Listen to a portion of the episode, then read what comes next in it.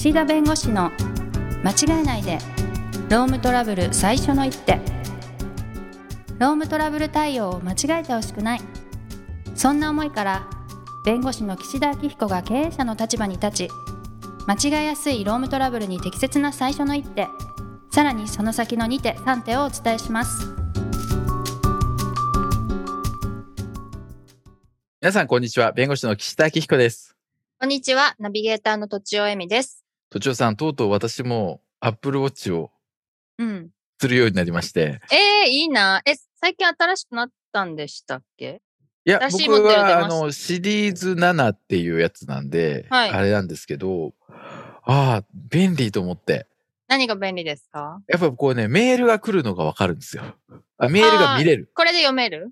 そはいはいはい。う。なので、あの、本当に、ちょっと携帯出してっていうのはなんか難しい時に、こう、メールとかをチェックしたりすると、なんかこう、仕事がはかどる。え、これは読めるだけで返信もできるんですか？あ、えっ、とね、簡単な返信はできるんですけど、まあ少なくとも読めるのがメインですけど、既読になっちゃいます？あ、なるなるなる、なると思う。ああ、そうすると返信忘れちゃいそうなんですね。あ、逆にね。うん。うんうんうん。なるほど。あ、すごいなと思って。へえでね、今、その、このアプリでね、そのはい有料のこの睡眠のなんかこう、記録を取ってくれるアプリ？ああ、はいはいはい。みたいな私も撮ってますよ。でも。あうん。ですよね。もっと安いやつで。はい。そう、それでね、そこでね、あ僕ってこんな睡眠なんだって。で、僕、こう、なんていうんですかね、この、あんまり寝ないんですよ。睡眠時間短くても平気なんですけど、何度かね、はいこれでも言ったかもしれないけど、ただね、睡眠のね、質が非常に良いことが分かりました。ええ深い睡眠が長いとか？深い睡眠が長い。え、どれぐらいですか？えっとね、2時間45分。そんなことあんの？ですよ。で、寝てる時間4時間20分とかですよ。半分以上？そう、だからずーっとこうバ、そう、うんバーが下に行ってんの。すごい。で、あと睡眠時のこの心拍数が非常に下がってるんだって。うーん。だから、ちょっとしか寝てなくても多分深い眠りとすごい心拍が下がって、安らかな眠りをしてるから、いいなぁ。えっと、なんかスコアとか出ます？睡眠の。うん、多分出ると思う。僕のやつも。あ、知らない？でも、どれぐらいかは。うん、数値は、あの、睡眠時間自体が短いから、あんまり数値は良くないんだけど、多分ね。あ、そうなんですね。うん、え、ね1、時間ちょっとですよ、深い睡眠。え、6時間半とか寝ても。僕昨日2時間48分。えー、めっちゃいい。すごいです睡ね。ただ睡眠時間は4時間20分。うんうんうん、うん。4時間20分のうち良質な睡眠が4時間9分。ほぼ良質。良質な睡眠ってなんだろう。うまあなんかね、で、深い睡眠が2時間48分でごいそれ65%を占めてると。あ、だから僕そんなに寝なくてもピンピンしてんだみたいな。へー、うんすごいですね。短くしたらでもそうなんのかな、あ、かもね、逆に。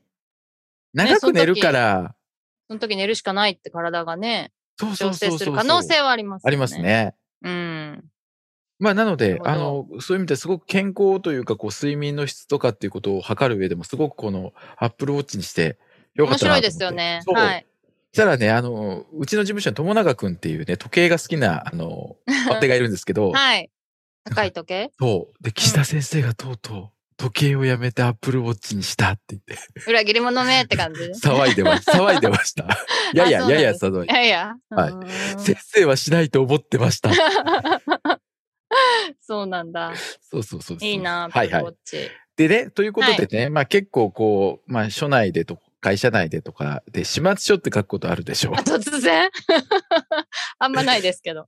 そうそうそうそう。まあ今日始末書の話をして、で結構ね、あの、柿つばたじ法律じゃ、柿つばた事務所って自分の事務所の名前で、柿つばた系法律事務所でも結構みんな若手のね、弁護士もあのセミナーをやったり、自主セミナーをオンラインでやったりしていて、はい結構こう、いろんなところで情報発信してるんですけど、まあ始末書のテーマっていうのも結構ね、あの、被ったりするんですけど、はいはい。で、結構ね、こう、私多分、ラジオでも言ってると思うんだけど、なかなかね、こう、いろいろとご質問をいろいろいただくので、まあまあ、はまたこの回にね、この機会に。だってもうあれでしょ、198とかでしょ今回。はい。放。送回数。そうみたい。すごい。ね、3回ぐらいやったっていいでしょうね。同じテーマでねう。んうん。大丈夫大丈夫。ね。ね、だってあの、ね、結婚情報誌とかで毎年出してるもんね。ゼクシーみたいな。ゼクシーとかね。はいはいはい。あれ、ネタ尽きないのかなって思いません？いやー、ほんとすごいです。ねすごいよね雑誌と。いうものは。はい。まあ、あの、っていうのはやっぱりそう、需要がその、なんていうんですか、毎年見るものじゃないからってことですよね。そうです。どんどん読者、読者が変わってるから。読者が変わってからですね。はいそうそうそう。はい。だからまあまあ、このラジオも当時聞いてなかった方もいらっしゃるということでね、まあ、確かに始末書の話をするんですけど、はい。あの始末書っていうのは大きく二つありまして、はい。一つは懲戒処分ですね。あなた悪いことをしたっていうことで会社が処分しますよっていう時に、反省しなさい、始末書書きなさいっていう、っていう懲戒処分なんです。はい。これが一つ目の始末書。で、もう一つは、業務上の、まあ、指導の一環として、業務上の、まあ、命令の一環として、始末書を書きなさいというものがあります。はい。例えば、あの、非常に重大なミスを犯してしまったと。で、取引先さんに、あの、迷惑をかけて謝んなきゃいけないと。うん。始末書をだ書いて、謝りましょうみたいなね。はい。っていう始末書があります。はい。で、始末書、そういう意味では、懲戒処分として始末書を書けというものと、日々お仕事をしているときに何か、まあ良くないことをしてしまって始末書を書くように命じられたり、まあ自分で反省の意味を込めて始末書を出されたりすると。で、この二つは全く別物なんです。うーん。別物なんです。はい。あくまで懲戒処分としての始末書っていうのは、そういう処分として、あの、正式にこう書いて反省しなさいっていうことを、まあ、処分として言うもの。はい。で、まあ、業務上のお指示として、あの、反省しなさいとか出しなさいっていうのは、それは業務上のものと。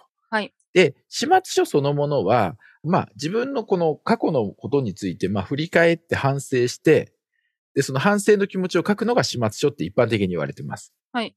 うん、だからあんまりタイトルっていうことでもないんだけど、始末書っていうのは基本的に謝る文言とか謝る気持ちを含むものを一般的に始末書と言われてます。はい。この始末書については今の業務指示であろうが、懲戒処分としての始末書であろうが、その本人が反省したくないとか謝りたくないっていう気持ちをですね、無理やり謝らせるっていうことができるのかって問題があって、はい。要するに人の心をね、うん。そう思ってないのに、うん。無理やりそうしろって命ずること自体が果たして妥当なのかっていう、その思想良心の自由みたいな話が入ってくるんです。なるほど。うん。だから、始末書書かないって言った時に、あなたには書きなさいって業務命令出したよねとか、あなたに懲戒処分で始末書書きなさいって処分出したよね。あなたそれでも書かないの？だったらこれって違反だよね。だからもう一回あなたに処分するわってなると、その、無理やりこう強制したその謝る気持ちをこう、なんていうか、言わなかったことをゆえに、さらにまた処分するっていうことになると、よりその思想良心の自由に対する侵害じゃないかみたいな議論になるわけです。はい。だから、まず始末書というのは、基本的に、こう、相手が書かないと言ったら、もうそれ以上強制したり、あとは、その書かなかったことをもって処分はしない方がいいと思います。うん、なるほど。でも、反省してないっていうことには、事実としてね、あの、始末書書かないってことになると、反省してない可能性があるから、、はいや、い。ちゃんと、あの、こういうことは気をつけてねって一方的に注意した方がいいと思います、会社は。うん。うん。あ始末書書かないからダメとか、始末書書かないから処分じゃなくて、始末書書かないという態度からすると、反省してなくてまた同じことを繰り返す可能性があるから、より会社としても注意して見ていくし、会社としてはそういう姿勢であると非常に再発が不安なんで、改めて注意しますみたいな形で、まあ文章は出した方がいいと思うんだけど、うん。あの、処分しないと、その、さらにね。はい。うん。で、そういう意味では、あの、書き直しとかも私は命じなくていいって言ってます。あ、はいはい。うん。一文だけ、あの、始末書を書けと言われたので、始末書を書きましたとか、うん。始末書を書くような筋合いではないですが、書けと言われたので書きましたとか、そういうのがあるんですかうん。へえ。始末書って書いてあるやつもありました。へえ。タイトル始末書、内容始末書。始末書と書けと言われたから、始末書って書いてきた。すごい。面白いよね。ろんな人がいますね。面白いって言っちゃいけないけど、う。うんん。だからまあね、よくあの、うちの所長である加納先生が、加納弁護士がね、もう80、あの、8いつも86歳か7歳か8歳っていう、もう非常にあの失礼な話なんだけど、ええはい。あの、が、いつもこう、まあ、ダジャレで始末書は始末に終えないってずっとまあ言ってると。もうね、何回も聞いてきたの。だからもう、へーもう出所がどこかわからないけど、もう加納先生からもあんな、あ何かあるたびにもうそれを言葉を聞いてて、もうんう自分のもののように。使ってますけなるど。ほど。うん。だから、始末書っていうのはそういうものだと、まず思っていただいて、強制はしない。あの、書いてくださいっていうことはいいですよ。業務指示とか、うんうん懲戒処分としてね。書かないっていうことに対してさらに何かする。処分するっていうのはやめるっていうのと、始末書の内容が反省してない内容であってもなくても、それがその時点でのその人の感情なんで、はいある意味でそこの内容っていうのは今後のあの指導のやり方とか、改善可能性とか再発の可能性とか、あとはまあその次の重たい処分をするかしないかと時の一つの判断材料になるんで、はい。綺麗なものを書くというよりも、今あなたが置かれている状況でどんな気持ちなのかを書きなさいっていうものだから、うんまあある意味ね、裸なというか正直なものでいいかな。なんで、あの、やり直しで返すことはしない。うん。原本は保存。はい。だって、始末書を書きなさいって言って、始末書って書いてきたら絶対反省してないでしょ、だって。そうですねう。ん。で、それ返れてうん、そう。それ返しちゃうとね、その始末書って書いたものが記録で残らないでしょ。あはい。だから、あの、書き直しを命じ、まあ、命じてもいいんだけど、原本は会社の方で持っといてほしいというのが一つですね。うんうん、なるほど。で、このようにですよ、始末書っていうものにしてしまうと、会社が強制できないわけです、最終的には。はい。だから書かないとか、そういうことを言ったときに、次の処分が打てないわけです。始末書ってしてしまうと。なるほど。なので、業務上、これ懲戒処分の時はもう、そう、あの、始末書を書いてっていうのはもう、あの、ルールになって、ルールというかその、始末書を提出して将来を戒めるとかって形で、検責みたいな処分とかもう決まっちゃったんですね、ルールが大う体。で、それはまあ、それとしていいんですけど、あの、業務上書いてもらうもの。はい。これはね、始末書書きなさいって言わない方がいい。うん。うん。報告書を出しなさい。あはいはいはい。事実経過書を出しなさい。はい。顛末書を出しなさい。はい。で、顛末っていうのはことの顛末を書く、事実を書くもので別にその人が反省してるとかして反省してないとか、俺は悪いとか俺は悪くないとか関係ないわけです。うん何があったかを書く。はい。で、これは報告書もそう。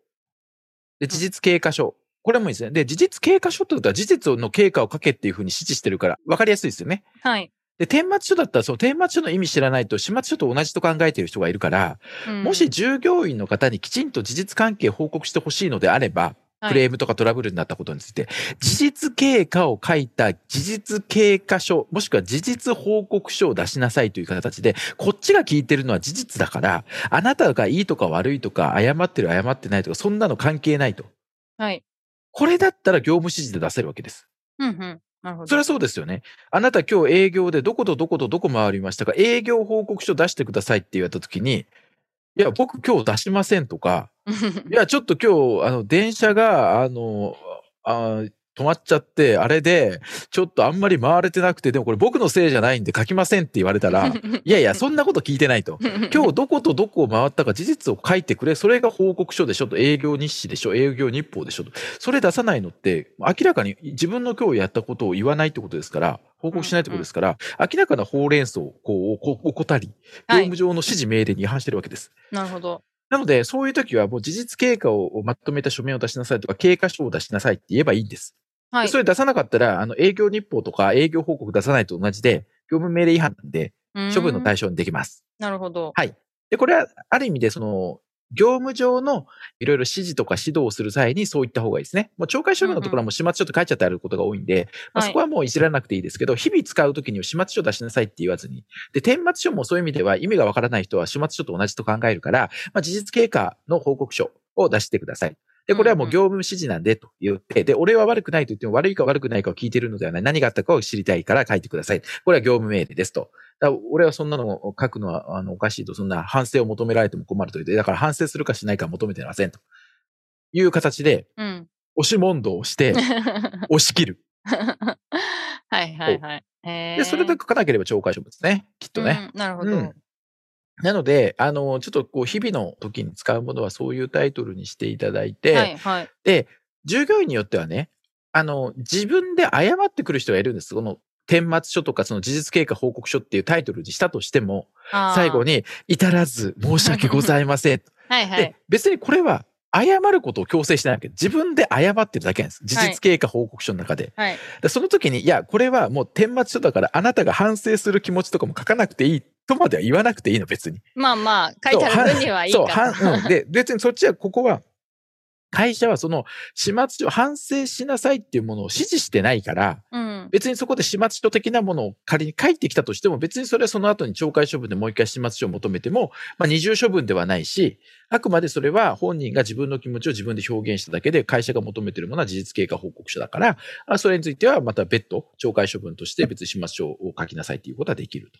はいいう。ことなんで、あの、うんちょっとこのね、始末書っていうものは、あの、ひ普段ね、結構使うんですね。あ、だからもう始末書っていうタイトルじゃなくて、反省文とかも同じですからね。あはいはいはい 反。省文も始末書も、要するにそういったものを含むものを会社が指示したり求めたりするのが良くないということなんですね。はい。うん、自分で書く分にはいいと。で、それが、まあ、会社がね、やっぱ反省しなさいとか、取引先にそれ持っていくから、謝罪文書きなさい。これは指示として出せるけど、そこで書きませんと言われたら、それはもう強制できない。うんで、わかりました。書きますんだったら、それはいいですよ、別に。うんうん。はい。業務上の指示で必要なものについて本人が謝罪して、あの、やっぱり反省して謝るって当然やりますからね。はい。で、取引先にクレームがあったのに、いや、僕は思想良心の自由があるので謝りませんって言ったら、いやいや、ダメでしょって 言うのと同じなんでね。なんで、まあ、そこについては結構微妙な問題ありますけれども、まあ、そういった形で、始末書っていうものを捉えていただければというふうに思いますので、はいまあちょっと、復習がてらという回になりましたけれども、この辺にしたいと思います。まあ、はいあの、睡眠はね、質も大事ですけど、やっぱり時間も大事なんで、やっぱはい。り、あ、これを聞いてなんだと3時間でいいんだみたいにね、誤解をして、ね、あの体調を。ね、崩されても困るんで、あの、はい程よい睡眠をね、とっていただければと思います。はいということで、時間になりましたので、この辺にしたいと思います。ありがとうございました。ありがとうございました。